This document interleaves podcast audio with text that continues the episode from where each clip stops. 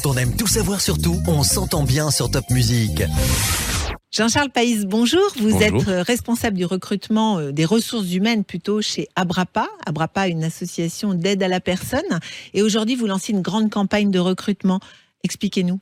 Oui, tout à fait. Aujourd'hui, la BRAPA lance une grande campagne de recrutement avec pour objectif de recruter alors plus de 100 personnes pour intégrer nos équipes à la fois au domicile, mais aussi en EHPAD. Alors, ce recrutement, c'est du CDI que vous proposez? Alors aujourd'hui, on, pro- on propose euh, plusieurs typologies de contrats, du CDI, du CDD, du cumul emploi-retraite pour les personnes intéressées. Aujourd'hui, euh, toutes, les, euh, toutes les possibilités sont offertes au sein de la BRAPA. D'accord. Alors, quel est un petit peu le profil des gens que vous recrutez? Alors aujourd'hui, nous recrutons à la fois des personnes qualifiées, mais aussi des personnes débutant dans le secteur de l'aide à la personne.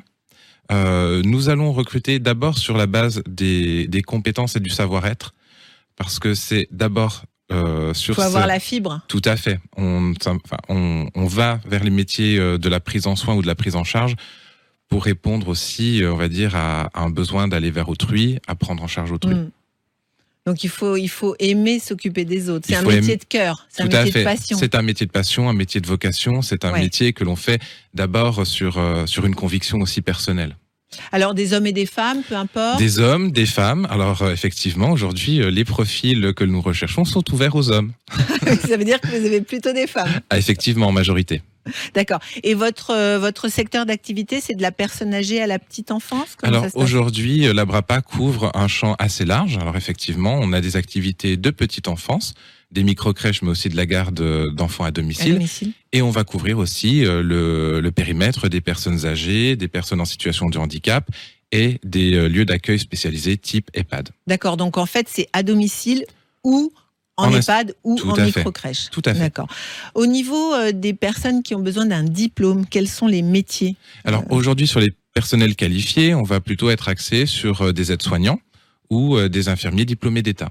D'accord. Et également à domicile ou en Alors EHPAD à domicile, effectivement, on va retrouver euh, des, euh, des aides-soignants. On va aussi avoir des auxiliaires de vie sociale. Alors vous avez aussi euh, pas mal de personnes qui veulent une reconversion professionnelle, je crois. Tout à fait. Aujourd'hui, la chance avec la BRAPA, euh, c'est de pouvoir intégrer un secteur d'activité qui a de l'avenir Ouais. et pouvoir y trouver finalement un accompagnement en termes de formation, de tutorat, pour finalement euh, accroître ses compétences et, consti- et, euh, et se constituer un parcours, une carrière euh, au sein de la maison. On peut passer des diplômes au sein de la BRAPA? Tout à fait, par le biais euh, alors de la formation professionnelle ou par le biais de la VAE. Alors, par exemple, si je commence à domicile, je peux euh, finalement aller en EHPAD, c'est-à-dire qu'il y a une mobilité au sein euh, de, des équipes? Alors aujourd'hui, effectivement, on a une politique qui va promouvoir la mobilité interne, accompagner les collaborateurs dans cette démarche, donc soit par le biais euh, des bilans de compétences, par euh, la mobilité, on va dire classique, hein, Mhm. formation et intégration sur un nouveau service. Aujourd'hui, on, on- on fait tomber les frontières entre nos activités pour pouvoir proposer de vrais parcours et de vie et de carrière. Alors, la BRAPA, c'est au départ une association, une association qui a 61 ans, qui est née dans le Bas-Rhin, Tout à pour fait. venir en aide, euh, au départ, quoi, aux personnes fragilisées? C'était quoi l'idée? Effectivement, c'était alors la plupart des, des associations euh, comme la BRAPA euh, se sont constituées à la sortie euh, de la Seconde Guerre mondiale euh, pour aider effectivement euh, les personnes à domicile. Mhm. Donc notre cœur d'activité, ça a d'abord été l'aide à domicile et ensuite on a euh, développé un certain nombre d'activités euh, connexes pour finalement mailler tout, on va dire tout le champ de la prise en charge des personnes. Et aujourd'hui, vous n'êtes plus que dans le Bas-Rhin, vous vous êtes étendu. Tout à fait, on est présent sur trois autres territoires en plus du Bas-Rhin. Donc on est présent sur Paris, dans le Loiret et dans le Jura. D'accord. Le fait d'être une association, ça change quoi? Alors aujourd'hui, ça va surtout changer le sens que l'on donne à notre action. Donc en tant qu'association, euh, nous sommes à but non lucratif. Donc c'est-à-dire que le chiffre d'affaires que nous allons réaliser va être immédiatement réinvesti alors pour promouvoir nos prestations, entretenir notre patrimoine et va être aussi réinvesti dans nos salariés. Donc en termes de rémunération, avantages sociaux et autres.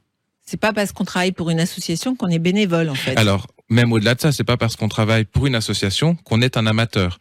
Faire le choix de la vrai. BRAPA, c'est faire le choix du professionnalisme. D'accord. Et d'ailleurs, dans les avantages que vous proposez à vos salariés, est-ce qu'il y a des avantages qu'on pourrait un petit peu énumérer pour leur donner envie? Alors, effectivement, euh, sur la partie aide à domicile, on va avoir euh, des majorations euh, extra-conventionnelles, c'est-à-dire majoration euh, du travail le samedi, majoration du travail le dimanche.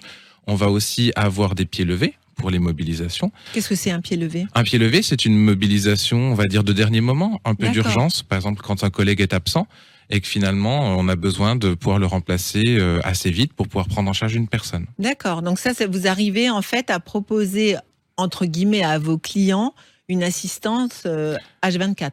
Alors, on tente de le faire, Ouais. euh, et c'est pour ça qu'on re- qu'on recrute et qu'on a de gros besoins. Mais aujourd'hui, on essaye effectivement de, de promouvoir une continuité de service. D'accord. Euh, je crois que vous remboursez également les frais kilométriques. Aujourd'hui, ça compte? Oui, tout à fait. Alors, nos, nos professionnels, notamment à domicile, utilisent leur véhicule personnel Mhm. dans le cadre de leur déplacement, et à ce titre, ils ont euh, un remboursement d'indemnité kilométrique pour l'utilisation de leur véhicule, et euh, le temps de trajet, de déplacement, euh, est considéré comme du temps de travail effectif. Oui, ben, aujourd'hui, je pense que c'est important de, de le souligner. hein. Tout à fait.